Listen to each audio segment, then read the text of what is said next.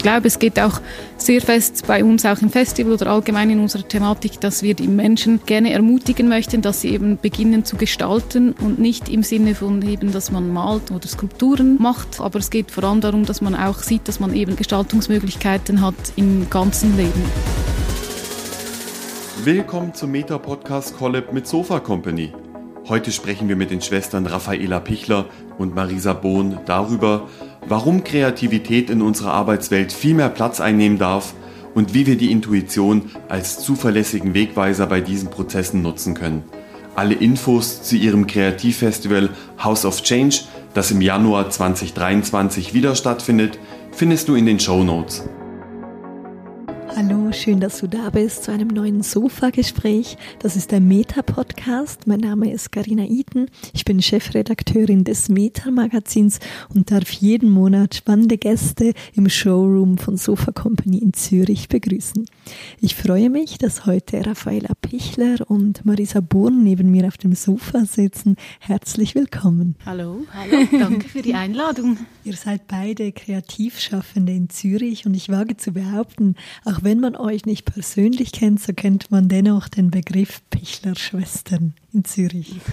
das ist lustig, das zu hören, ja, wenn, wenn, du das sagst. Und für die, die euch nicht kennen, möchte ich euch trotzdem noch kurz vorstellen. Ihr beide seid extrem kreativ, arbeitet an der Schnittstelle von Design und Kunst. Du, Raffaella, unter anderem als Künstlerin, Fotografin und hast viele Kampagnen für bedeutende Modeunternehmen umgesetzt. Du, Marisa, als Künstlerin, Designerin und jüngst auch als Dozentin an der ZHDK. Ihr wirkt interdisziplinär und visionär, macht mittendrin auch noch Musik und habt das Kreativfestival House of Change ins Leben gerufen, wo ihr nicht nur Kreativität in Form von Workshops und Talks zelebriert, sondern auch neue Denkanstöße zum Zeitgeist bietet.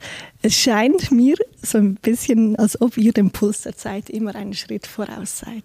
War das schon immer so? Ja, es ist noch schwierig so zu sagen, weil wir einfach sehr von der Intuition wahrscheinlich uns bewegen lassen. Oder zuerst hatte ich im Kopf zu sagen, von der Intuition getrieben zu werden, aber getrieben ist vielleicht das Falsche. Aber ja, ich denke einfach, dass wir intuitiv die Welt aufnehmen und, und Themen, die uns inspirieren oder die wir für wichtig erkennen und dann automatisch etwas daraus machen und erst so wie vielleicht ein Rückwärtsstich im Sticken oder so oder im Nähen dann erst merken, ah, ich tue jetzt schon was, was mache ich jetzt damit? Und könnt ihr uns mal mitnehmen, wie seid ihr aufgewachsen und was waren so eure Visionen und Träume, als ihr Kinder oder Teenager wart? Also wir sind auf dem Land aufgewachsen, in einem nicht künstlerischen Umfeld, überhaupt nicht, eher in einem unternehmerischen Gewerbeumfeld. Wir waren aber immer extrem interessiert an allen alle Filme, die aus den 50er Jahren, also alle großen Inszenierungen von Ben Hur bis ähm, White Christmas, ja, wir haben uns extrem über den Fernseher eigentlich inspiriert. ja, einfach die Mode und die Inszenierungen, das Setbild von all diesen alten Filmen haben uns extrem geprägt, denke ich. Das war so eine Welt, die wir einfach liebten und uns mit dieser umgeben wollten. Wir haben sehr viel getanzt. Ja, schon früh und ich denke auch so die Mode und das Ausdrücken oder sich Sachen selbst zusammennähen oder sich einfach eine Welt zusammenbauen, die einem gefällt oder die eine Geschichte ergibt oder so, das haben wir wahrscheinlich schon immer sehr natürlich gemacht. Und was war dann euer erster Job oder eure erste Tätigkeit? Also so mit 15 haben wir, äh, also ich habe das Auto in, Gara in der Garage meiner Onkels, habe ich Autos gewaschen. Das fand ich so lustig, immer so in diese kleinen Welten reinsehen, was die Leute so in ihren Autos haben. Äh, ich habe mit 16 eine Lehre als Fotofachangestellte angefangen, weil ich Fotografin werden wollte. Ich hatte schon als Teenager in das eine Badezimmer im Keller umgebaut in eine Dunkelkammer und keine Ahnung, woher ich das überhaupt wusste, weil Internet gab es ja damals noch nicht, also nicht so, dass man es brauchen hätte können. Und dann habe ich mir eine, wollte ich eine Lehre als Fotografin beginnen. Das war aber für die meisten dieser Fotografen etwas zu früh, dass ein 16-jähriges Mädchen zu ihnen kommt. Dann habe ich zuerst eine Fotofachangestellte Lehre gemacht und danach habe ich dann eine Fotografenlehre gemacht. Und so ist das dann geblieben eigentlich mit der Fotografie. Also natürlich habe ich mich da dann immer wieder weiterentwickelt und andere Dinge gemacht in der Fotografie, aber ich bin schon ziemlich früh da eingetaucht in die Fotografie. Ja, und ich bin mit 16 an die Kunstschule, an den Vorkurs und wollte dann direkt in eine Fachklasse, wie es damals noch hieß. Und dann war aber gerade diese Bologna-Reform und alle diese Schulen wurden zu Fachhochschulen. Und da bin ich ein wenig stecken geblieben. Ähm, ich wollte da unbedingt Medienkunst studieren. Mich haben alle neue Technologien interessiert. Also das war 1999. Und da bin ich etwas hängen geblieben. Ich hatte zwar den Platz an der Hochschule, musste aber irgendwie noch eine Leistung bringen, dass ich quasi die Matur irgendwie nachholen kann oder so. Und dann bin ich dann aber über Umwege, ich habe dann Multimedia Designer Ausbildungen gemacht und Web Publisher. Ich muss immer lachen, weil, wenn ich es erzähle, weil es ist so eine Neandertaler Technologie. Wenn man jetzt zurückschaut, das ist einfach lustig, ja, dass man das jetzt gar nicht mehr nützen kann. Aber natürlich hilft es für das Verständnis. Und ich habe dann in Basel an der Hochschule für Kunst und Gestaltung, HGK hieß es damals noch Basel, jetzt ist es FANW, habe ich am Hyperwerk studiert. Da geht es um Prozessgestaltung und Interaktionsleitung. Sie nennen es Post-Industrial Design. Also da geht es einfach darum, wie wir mit Technologien Interventionen und Prozesse optimieren können oder einfach Technologie, Gesellschaft und Kunst. Und das habe ich da studiert und habe mich dann eigentlich direkt danach selbstständig gemacht mit einem der ersten Mode- und Designblogs in der Schweiz. Der hieß damals Hope Hope und das Designstudio hieß auch so, dass ich dazu gleichzeitig auch gegründet habe und dort habe ich verschiedene Unternehmen unterstützt in ihren digitalen Kommunikationsstrategien, durch das ich halt so erfolgreich war mit diesem Blog und äh, eine Pionierin war in diesem Feld, hatte ich viele Anfragen von Firmen, ob ich das mit ihnen auch machen kann oder gewisse Projekte mit ihnen machen kann. Und da war eigentlich alles dabei von Inszenierungen, Branding, Styling, digitale Konzepte, Umsetzungen. Genau, das war so mein erster Halt. Und heute gibst du ja auch Mindful Painting Workshops. Wie bist du dann zum Malen gekommen? Also ich habe eigentlich immer gemalt.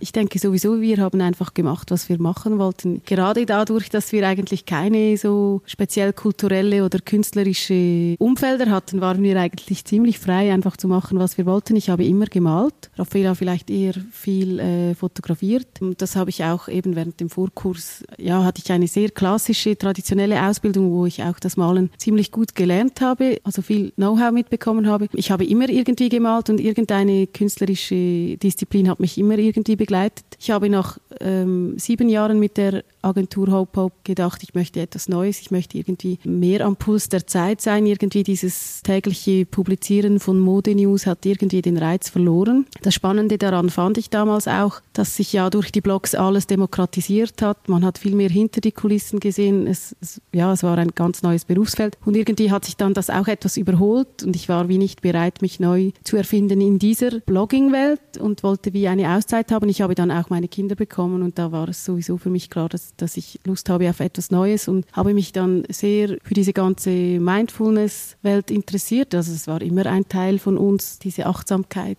dieses Bewusstsein für das Leben. Genau, und da hatte ich einfach Lust, eine neue Geschäftsidee zu machen und habe dann Burning Lights gegründet, wo es eigentlich darum ging, wie man mit Design und Kunst die Türe öffnen kann für einen achtsamen Lebensstil. Dass man auch über Handwerk zeigen kann, dass Dinge Zeit brauchen, dass man über zum Beispiel einen Tee, der in der Schweiz biologisch angebaut ist und von Hand gepflückt wird und dann getrocknet wird, dass man auch so das Verständnis für Zeit in den Produkten wieder klarer machen kann. Also viele Dinge, wir haben einfach keine Zeit mehr für die Dinge und die Dinge brauchen Zeit zu wachsen und da unter anderem war es einfach auch eine Idee, dass man halt in diesen meditativen Status, den man kommt beim Malen oder auch beim Musikmachen, also es gibt ja viele aktive Meditationen auch oder so im Moment sein, dass das einfach ein gutes Tool ist für die Leute, um irgendwie loszulassen. Und ich bin immer wieder erstaunt. Ich habe das schon so oft gemacht, diese Kurse, diese Mindful Painting Kurse. Es ist einfach etwas, das einem so viel Ruhe geben kann, weil man sich einfach auf, auf etwas einlassen kann, ohne dass man auch Leistungsdruck hat, was man manchmal, ja, das weißt du sicher gut beim Meditieren, einfach auch einen gewissen Leistungsdruck manchmal am Anfang hat, dass man das irgendwie schaffen muss. Und das Painting oder dieses Mindful Painting, das so einfach und so simpel und irgendwie aber auch sehr schön ist, ist ein, eine gute Methode, um so in einen Moment bei sich selber zu kommen, genau. Mhm.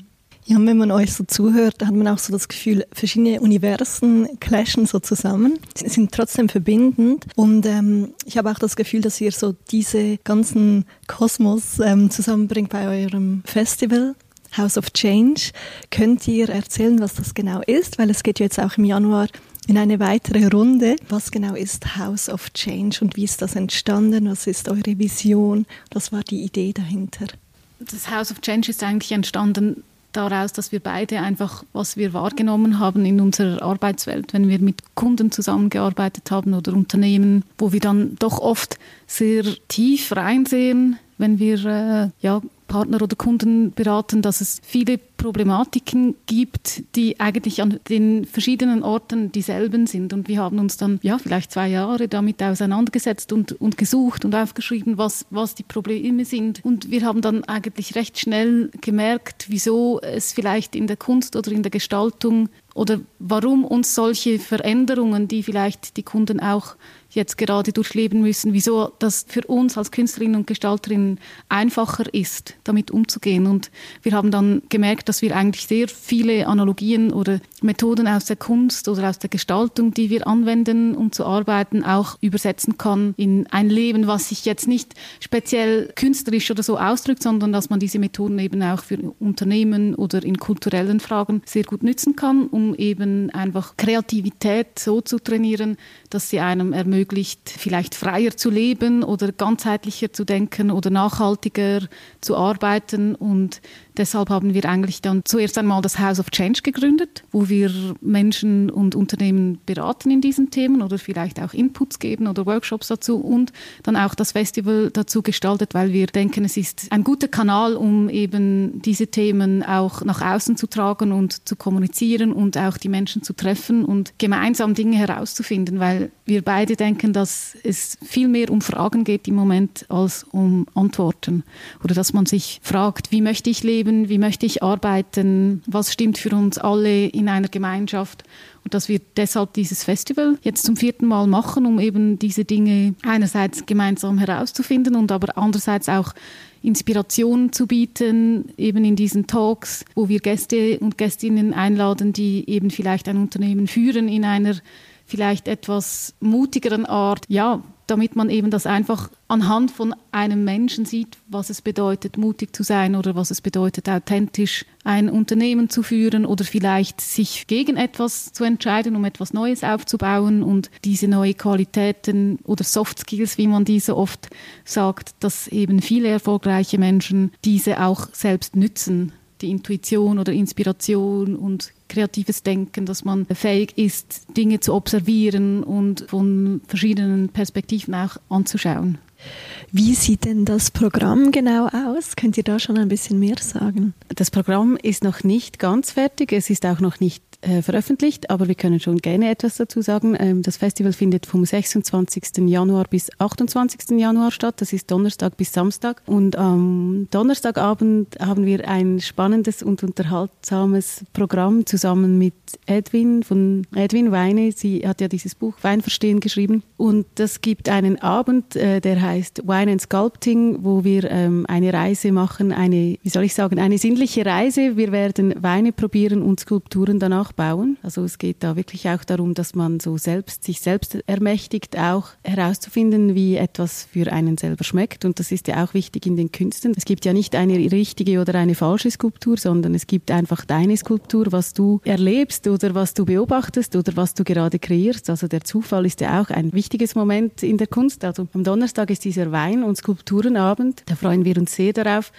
Am Freitag wird es dann vor allem um neuere Technologien gehen, wie wir damit umgehen und was wir uns wünschen von diesen Technologien. Das ganze Festival steht unter dem Slogan, durch den Wandel zu navigieren mit Kreativität. Genau, und da sind wir natürlich immer interessiert auch an den neuen Technologien und wir merken auch, dass in der Gesellschaft irgendwie so viel Hoffnung auf diesen neuen Technologien liegt, aber irgendwie auch viele Ängste und ich denke, das äh, interessiert uns natürlich sehr, auch mit künstlerischen Personen darüber zu sprechen, wo die Potenziale sind oder wie überhaupt überhaupt der Status quo ist. Das ist der Samstag, äh, der Freitag, Entschuldigung, und am Samstag steht eigentlich der ganze Tag so unter diesem Creative Change, wo wir verschiedene Gäste, verschiedene Akteurinnen äh, in verschiedensten Bereichen eingeladen haben, die über ihr eigenes Changemaker-Leben ein wenig erzählen. Also es geht dann schon um diese Kreativprozesse, die sie auch durchmachen, aber es wird ganz unterschiedlich sein und da werden Personen aus der Slow ähm, dabei sein, aber auch Künstlerinnen aus Performance-Ecke sowie auch Persönlichkeiten aus dem Design. Wir versuchen da immer sehr divers irgendwie die Gäste auszuwählen im Sinne von divers, einfach dass verschiedene Disziplinen der Künste vorkommen. Also Design und Kunst, das bedeutet ja Musik, Tanz, Theater, Performance, bildende Künste, neue Technologien. Ja, das ist ja ein Riesenfeld und von all diesen können wir, denke ich, in unseren Transformationsprozessen einfach sehr profitieren und dann gibt es noch einen schönen Abschluss am Samstagabend. Sehr schön. Und ich habe auch das Gefühl, dass vielleicht Menschen, die nicht so kreativ sind in ihrem Arbeitsumfeld, dann auch ein bisschen Hemmungen haben, ähm, sich damit zu befassen oder jetzt vielleicht auch zu euch zu kommen oder so ein Festival zu besuchen. Seid ihr auch offen für Menschen, die nichts mit Kreativität am Hut haben? Ja, wir merken, dass, da, dass viele so Berührungsängste haben da und eigentlich ist es eben genau dazu da. Wir möchten die Menschen ermutigen, dass sie sich kreativer oder als kreative Geister mehr wahrnehmen, weil es geht ja in der Kreativität nicht darum zu malen oder Zeichnungen zu machen oder Skulpturen zu bauen, sondern es geht auch um die eigene, ja, um den, das eigene Mindset oder wie man die Welt sieht. Und es ist offen für jeden Menschen, unser Festival. Und das Schöne ist ja in der Kreativität auch, wenn eben ganz viel Verschiedenes zusammenkommt. Und wir glauben auch, dass das eben ein ganz großer Moment ist für einen selbst, diese Selbstermächtigung oder wie soll man das sagen?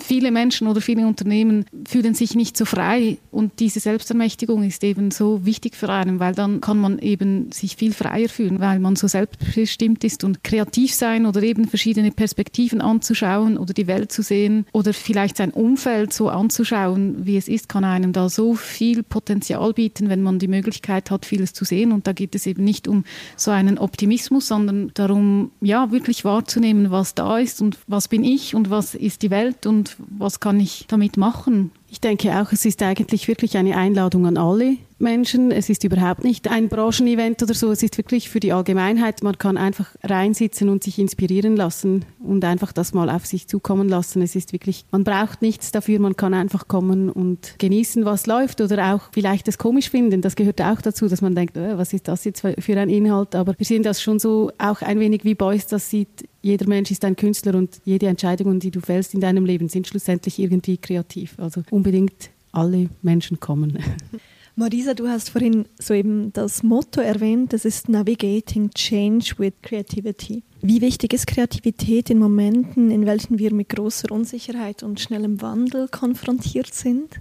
Also ich glaube, das ist wie die einzige Chance, die wir haben. Wir sprechen oft darüber, dass wir so schockiert sind, dass die Leute so gerne einfache Lösungen im Moment möchten, weil die Welt ist einfach so komplex und eine einfache Lösung kann einfach nicht aufgehen oder ich weiß nicht, wie ich das sagen soll. Wir sind einfach eine diverse Gesellschaft, wir haben diverse Herausforderungen und Probleme und da wird uns nur ein kreatives Denken helfen können, wie wir uns da in ein schönes Zusammenleben und in ein friedliches Zusammenleben zurückmanövrieren können oder zurückgeben. Das heißt ja auch immer, die Welt Welt war nicht besser vorher, aber ich denke, uns ist jetzt viel mehr klar, was alles schief läuft und was auch nicht langfristig nachhaltig ist. Und ich spreche hier nicht nur von Umweltthemen, sondern auch, wie wir als Menschen miteinander umgehen, wie wir zusammenarbeiten, diese ganzen New Work-Themen und so. Da müssen wir einfach neue Lösungen finden. Da merken wir ja auch, dass die jungen Leute nicht mehr bereit sind, zu denselben Bedingungen die Welt weiterzuleben. Und da sind sicher auch die älteren Generationen auch gefordert, wirklich diese Kreativität mal zu nutzen und etwas auch einfach anders zu machen. Man kann einfach nicht immer sagen, das haben wir immer so gemacht und anders geht es nicht oder nur profitorientiert zu denken. Ich denke, das geht auch viel mehr um neue Werte. Es geht nicht nur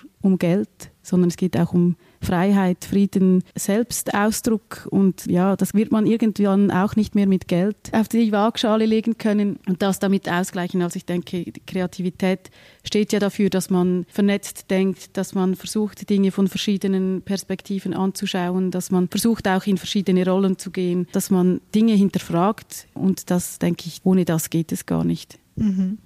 Und du hast es eben angesprochen, Werte wie Frieden, Freiheit, aber auch Sicherheit, Gesundheit rücken wieder in den Fokus.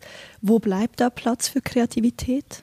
Also eben wir sehen die Kreativität ja einfach als Ist-Zustand oder so. Ich weiß gar nicht, wie man es sagen soll. Man muss ja kreativ sein, um herauszufinden, was tut mir gut oder wie kann ich mich abholen oder wie muss ich arbeiten, damit es mir besser geht. Wenn man diese Fragen sich nicht stellt, ja, dann ist man vielleicht in diesem Moment nicht kreativ oder irgendwie blockiert, dass man das nicht sieht. Und es geht dabei eben nicht um Selbstoptimierung. Ich finde, das ist eine große Unterscheidung. Es geht nicht darum, sich zu üben, wie man noch mehr Leistung bringen kann, sondern es geht darum herauszufinden, was ist eine gute Situation für mich oder wie kann ich mein Potenzial ausleben, dass es für mich stimmt und nicht, wie es vielleicht ein System vorgibt. So vieles ist uns oft gar nicht vorgegeben, sondern wir glauben einfach, es ist vorgegeben und wir leben dann danach. Also ich denke, Kreativität ist, man muss sich in dem Sinn Zeit nehmen, aber es hat etwas mit Priorität zu tun und es geht schlussendlich um eine Ganzheitlichkeit oder eine Authentizität, die man leben kann. Und wir haben einfach dieses eine Leben, ob wir das jetzt als Individuum oder Unternehmen anschauen. Wir haben diese Zeit, die wir da sind und diese können wir so nutzen, dass es uns größtmöglich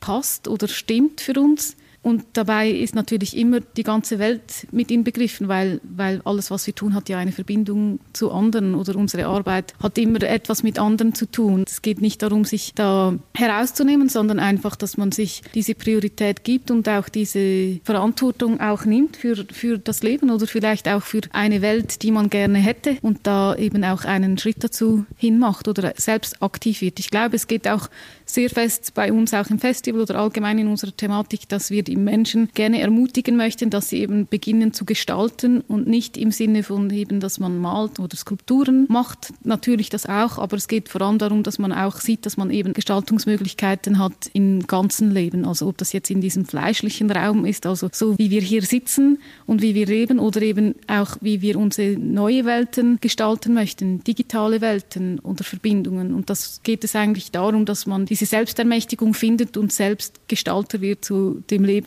das man gerne hätte. Und ich finde es sehr inspirierend, ähm, dass ihr so Macherinnen seid und man spürt bei euch auch so diesen inneren Antrieb oder die Leidenschaft vielleicht mehr. Gibt es aber trotzdem Momente jetzt auch in dieser Zeit, wo ihr müde seid, wo ihr an eure Grenzen kommt? Ja, wir sind immer müde und wir kommen immer wieder an unsere Grenzen. Ich glaube, es ist so ein Irrglaube, dass man denkt, ah, irgendwann hat man es rausgefunden und dann ist das, das Leben so weich und warm und schön und alles ist frei. Ich denke, wenn man bewusst ist, dann merkt man ja, gewisse Dinge sind schwierig und Situationen sind schwierig oder auch die letzten drei Jahre waren sehr herausfordernd. Und ich glaube, nur wenn man eben alle diese Sachen auch sieht, kann man ja auch etwas damit machen. Oder wir sprechen ja über diese Themen, weil wir selbst viele Erfahrungen damit auch haben von Ups and Downs oder von schwierigen Zeiten oder schweren Zeiten. Und da geht es ja eben genau darum, wie gehe ich damit um, damit es für mich besser ist? Oder wie, wie kann man etwas aushalten? Oder wann ist der Moment, wo man etwas aufhört zu tun oder etwas Neues beginnt? Davon sind wir nicht gefeit. Wir haben viele schwierige Situationen oder als Künstlerin oder Gestalterin hat man immer wieder diese Momente, wo man alles hinterfragt und denkt, was ist das überhaupt? Und genau deswegen ist es auch so eine einfache Analogie eben aus der Kunst und aus dem Gestalten, diese Prozesse zu nehmen, weil es eben nicht immer nur wachsen und, und völlig motiviert und erfolgreich ist, sondern dass eben auch diese Momente dazugehören, wo es wieder Ruhe gibt oder wo es vielleicht schwierig ist. Und ja, es ist so wie, wie vielleicht die Jahreszeiten auch. Es gibt Jahreszeiten, da, da wächst und gedeiht alles und dann fallen die Blätter wieder ab und dann ist gar nichts und dann wird geruht und dann kommt wieder etwas. Und so, denke ich, ist das Leben, dass man eben dann bewusst genug sein kann, um diese Situationen anzunehmen und akzeptieren, was uns gar nicht einfach fällt. Aber nur deshalb weiß man ja auch, dass es für andere auch so ist und dass man eben diese Dinge auch miteinander teilen kann. Und ihr seid nicht nur Schwestern, ihr seid Zwillinge. Ihr habt aber beide einen sehr unterschiedlichen Background. Natürlich findet ihr euch immer wieder, man nimmt euch sehr als Duo auch wahr im Kreativbereich.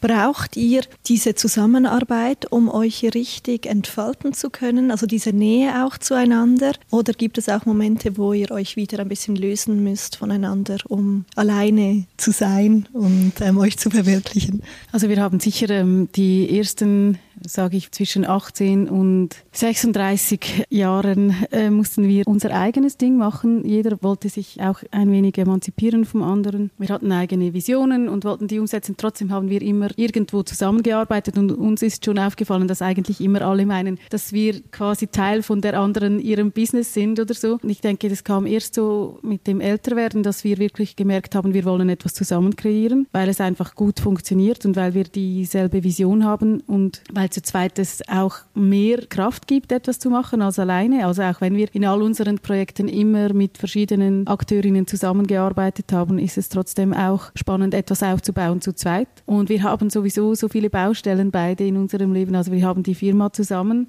Aber wir haben noch je eine eigene Firma plus noch verschiedene Mandate und Projekte, wo wir involviert sind. Deshalb, ja, ich denke, umso älter, dass wir werden, umso mehr schätzen wir das Zusammensein und das stetige Sparing, das wir miteinander immer haben. Ich denke, das ist halt eine Mega-Qualität, die wir haben, seit wir klein sind, dass wir jede Problematik oder jede Herausforderung uns immer gerade so gewohnt sind, das gleich zu besprechen. Was ist mir aufgefallen? Wie fühle ich mich damit? Ja, es ist einfach so ein Ping-Pong immer. Aber natürlich, wir brauchen Zeit für uns selber und wir haben beide unsere eigenen Leben, aber äh, wir genießen es sehr, auch zusammenzuarbeiten.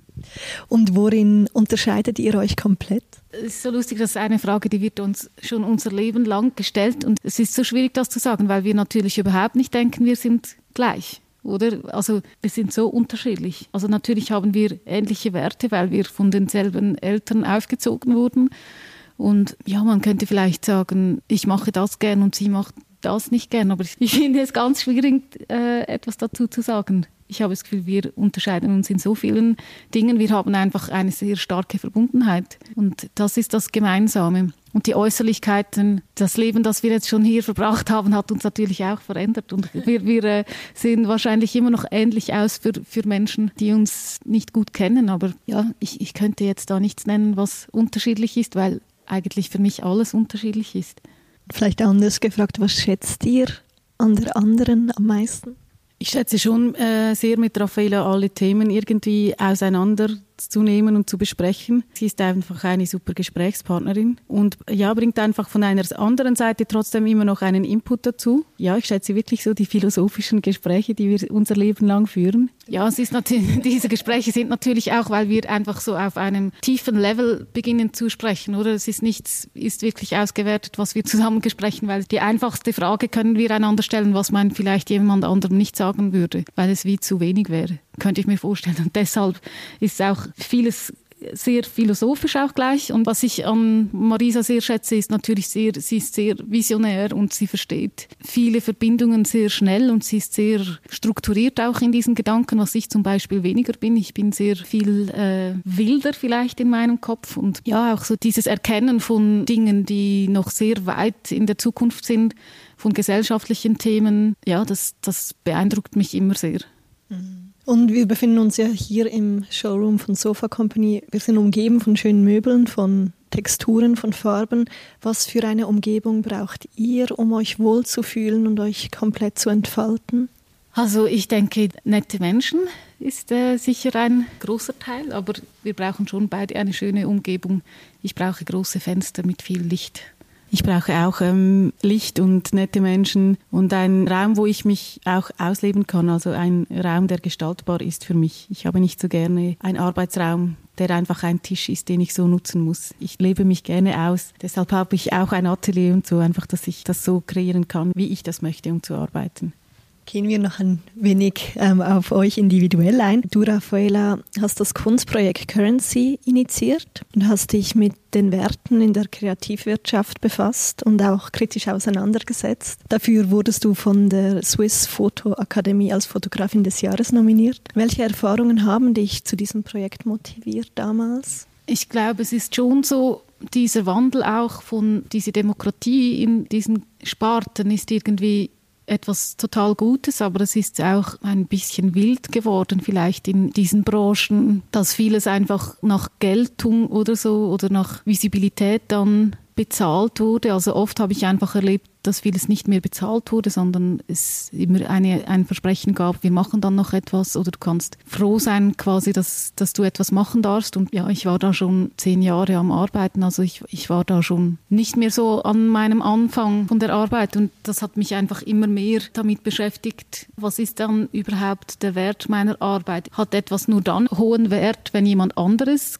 quasi es benennt oder zeigt, einen Rahmen gibt oder hat es auch einen Wert, wenn es gar nichts ist, aber dafür ist mein Name da. Also viele solche Fragen haben mich einfach beschäftigt und es war auch eine sehr schwierige Zeit, weil oft denkst du dann vielleicht, ja, es könnte vielleicht wirklich etwas sein und vielleicht muss ich das machen. Das ist ja ein bisschen eine Brainwash-Situation für alle Menschen, die in diesem Umfeld dann sind, weil es wird einfach so gemacht und dann macht man es so und man kann dann quasi wie froh sein, wenn man irgendwo gefeatured wird oder so und das ist dann, ist das dann der Wert meiner Arbeit und kann ich dann damit auch meine Miete bezahlen oder solche Sachen. Und dann habe ich mich damit länger beschäftigt und habe dann die Sprache von einem Magazin gewählt, um dieses Thema zu kommunizieren. Ja, das Magazin heißt Currency. Es ist jede Woche herausgekommen und auf dem Cover bin immer ich und ich mache auch alles selbst. Und das wirft einfach die Frage auf, was ist der Wert von diesen Dingen? Brauchen wir diesen Rahmen oder was ist auch möglich in diesem Rahmen zu machen?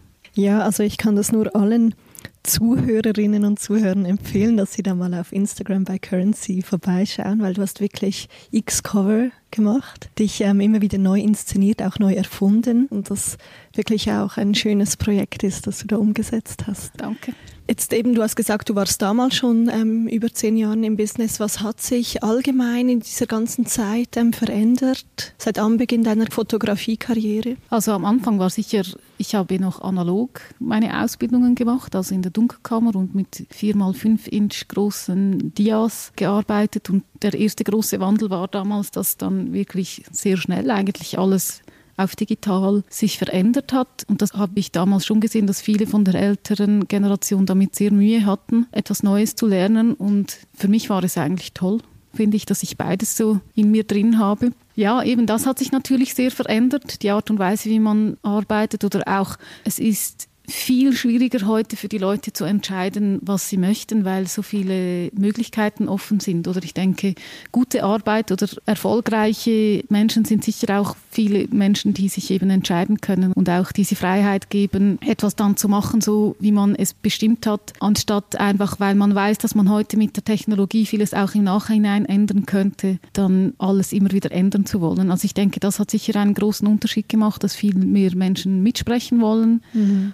oder auch, dass es natürlich mehr Kontrolle gibt, weil man kann heute ja auch nebenan sitzen und genau sehen, was in der Kamera läuft. Das war früher nicht so. Das war dann erst, wenn das Polaroid rauskam oder wenn die Bilder dann entwickelt waren. Das hat sich sehr verändert, denke ich. Und da, glaube ich, ist einfach eine große Herausforderung für uns alle, die mit Bildern kommunizieren, wie wir das nutzen möchten. Und es gibt natürlich heute auch ganz andere, es gibt wie Bilder, die sind schneller und haben deshalb vielleicht weniger Wert. Also das ist eine Frage. Und es gibt Bilder, die länger dauern und die haben dann vielleicht mehr Wert. Also das mhm. ist alles in Frage gestellt. Aber wir, wir produzieren so viele Bilder heute und es ist aber der Wert für ein gutes Bild in Anführungs- und Schlusszeichen oder für eine Bedeutung ist, glaube ich, immer noch dieselbe geblieben.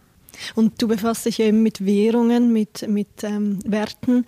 Was ist für dich heute die wichtigste Währung im Leben?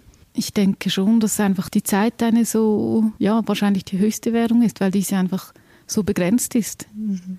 Marisa, du bist Co-Dozentin des CAS-Studiengangs Digitale Lern- und Lehrkulturen an der ZHDK. Wie müssen wir das Vermitteln von Wissen und Lehren neu denken?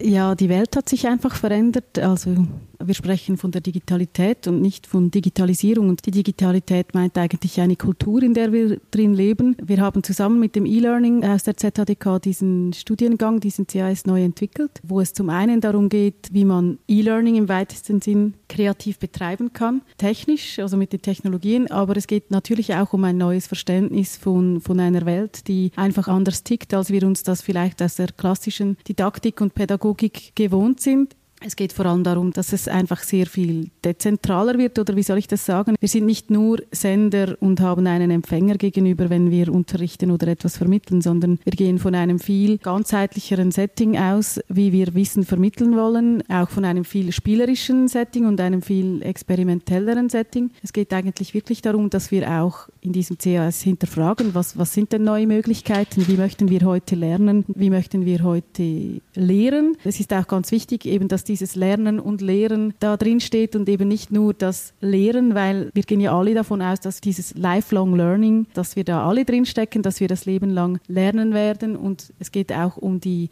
Perspektive, die man eben einnimmt, dass man immer sowohl lernend als auch lehrend ist, weil wir ja auch von unseren SchülerInnen lernen oder von unseren Studierenden. Also es ist ein sehr zum einen experimenteller Studiengang, wo wir wirklich irgendwie in verschiedene Richtungen schauen, was kann dann Lernen und Lehren heute bedeuten.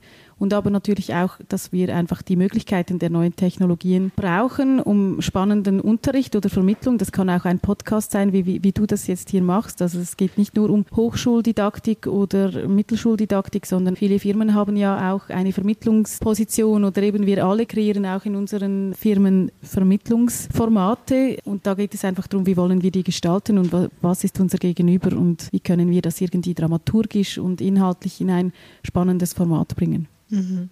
Und welche Kompetenzen sind heute gefragt? Ja, ich denke, Offenheit ist sicher wichtig. Ich denke, immer wenn es um Lernen und Lehren geht, müssen wir einfach offen sein, auch Anfänger zu sein, gerade in einer Weiterbildung sowieso. Das ist ja auch das, was wir beim House of Change machen, Weiterbildung. Offenheit, Dinge neu zu sehen und eben auch sich nicht immer nur als Fachperson zu sehen, sondern manchmal auch als lernende Person. Eben dieses, ich brauche oft diesen äh, Begriff Leadership und Followership, dass man eben eigentlich beides sein muss und dass man irgendwie auch offen sein muss, verschiedene Hüte anzuziehen oder verschiedene Rollen einzunehmen. Und da geht es gar nicht darum, dass wir nicht mehr fassbar sind für die Leute, sondern sehr wohl, wenn wir Teamleader sind, dann haben wir die Verantwortung auch zu führen und einen Rahmen zu geben. Aber es gibt dann halt auch Situationen, wo wir aus dem Team von jemandem etwas lernen und da müssen wir halt dann auch auch mal in eine Followership-Rolle treten. Mhm. Und ich denke, diese Offenheit, finde ich, ist sehr wichtig mit dem Lernen, gerade weil wir auch so vieles von den jungen Generationen heute lernen können. Gerade weil wir vieles nicht verstehen, finde ich, ist schon Offenheit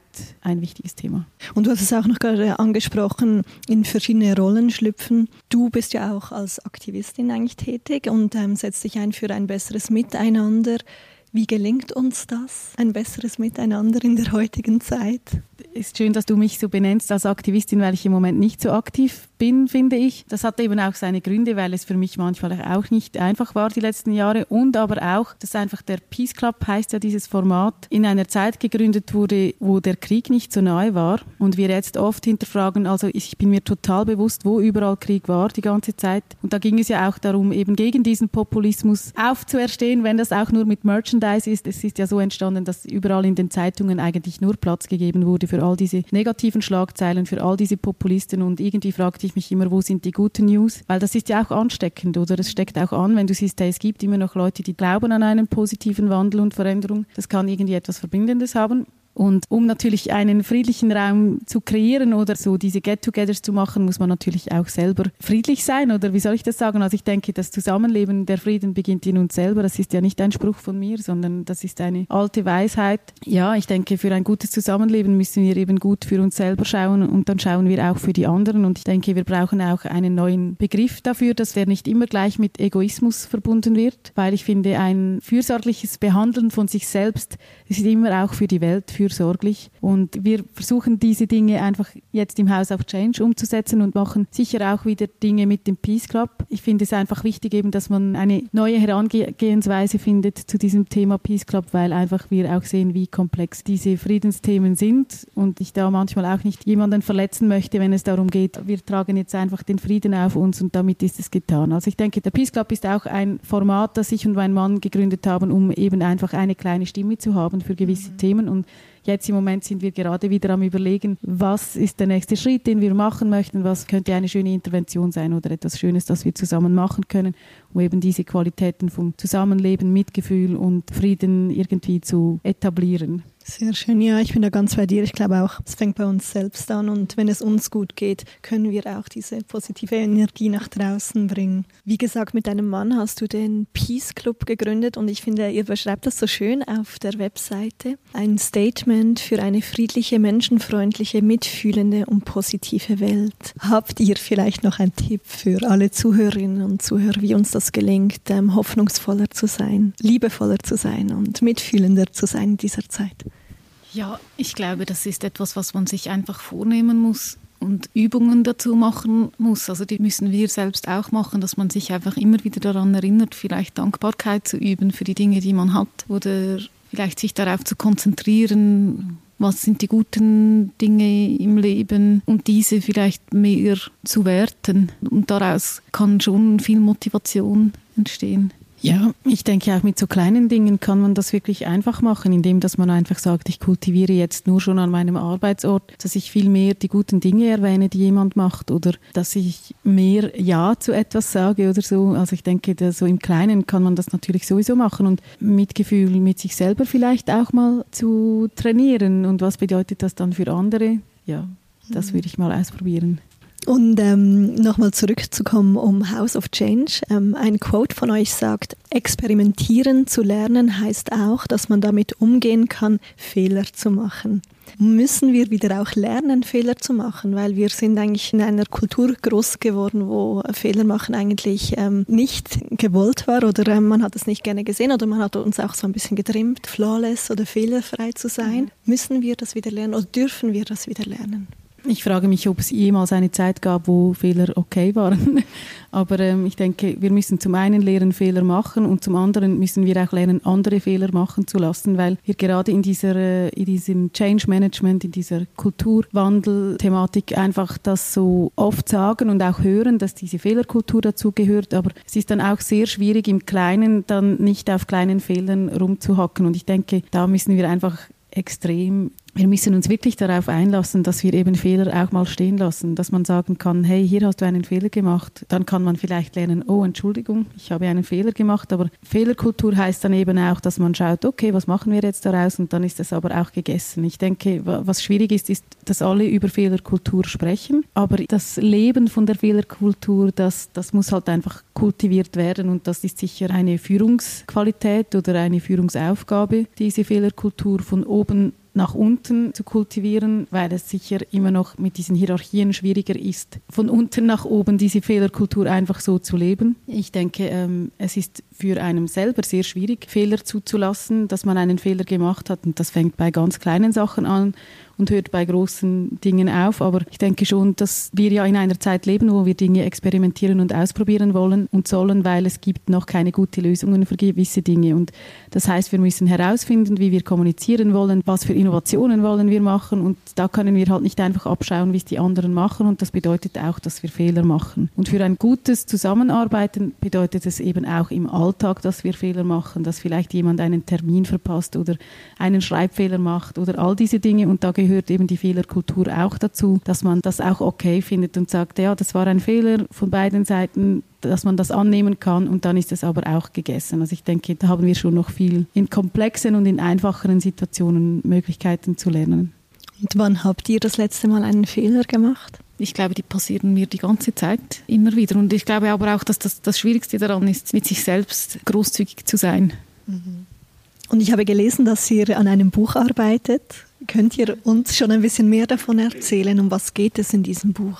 Also wir haben mehrere, äh, wie soll ich sagen, prototypische Strukturen von Büchern. Es geht sicher zum einen um die Kreativität zu fördern, zum anderen aber auch um den Kulturwandel und um das Thema vom Kultivieren, weil uns oft auffällt, dass dieses Wort Kultur so viel vorkommt, aber für viele ist gar nicht klar ist, dass das auch ein Verb sein kann, dass man auch kultivieren kann. Und das sind so zwei Themen, die sicher groß sind. Ja, es wird auch die Zeit zeigen, welches dieser Projekte, das wir endlich schaffen umzusetzen. Wir sind schon seit zwei Jahren dran und irgendwie ähm, ja, macht auch die Zeit mit uns, was sie will. Und noch zum Schluss ist denn Kreativität lernbar? Ich glaube, es ist etwas, was jeder hat und man kann einfach trainieren, gewisse Situationen kreativer zu betrachten oder kreativeres zu tun. Aber ich glaube, dass vielleicht trainieren ist das bessere Wort als lernen. Ja, also lernen könnte man es schon über Methoden. Zum Teil gibt es schon Methoden, die man so erlernen kann. Darum ist ja auch zum Beispiel Design Thinking so erfolgreich. Aber ja, ich finde auch zum einen lernen mit den Methoden und dann halt trainieren im Alltag. Ja, wir sind am Ende des Gesprächs angekommen. Vielen Dank, Raffaela. Vielen Dank, Marisa, für das inspirierende und tolle Gespräch und ähm, viel Erfolg mit House of Change. Danke euch. Herzlichen Dank für die Einladung. Das war die Meta Collab mit Sofa Company. Weitere Informationen zu den dänischen Designsofas und dem nächsten Sofa Company Showroom in deiner Nähe findest du unter www.sofacompany.com Weitere Podcasts rund um die Themen Design und Architektur findest du unter www.metamagazin.com/podcasts.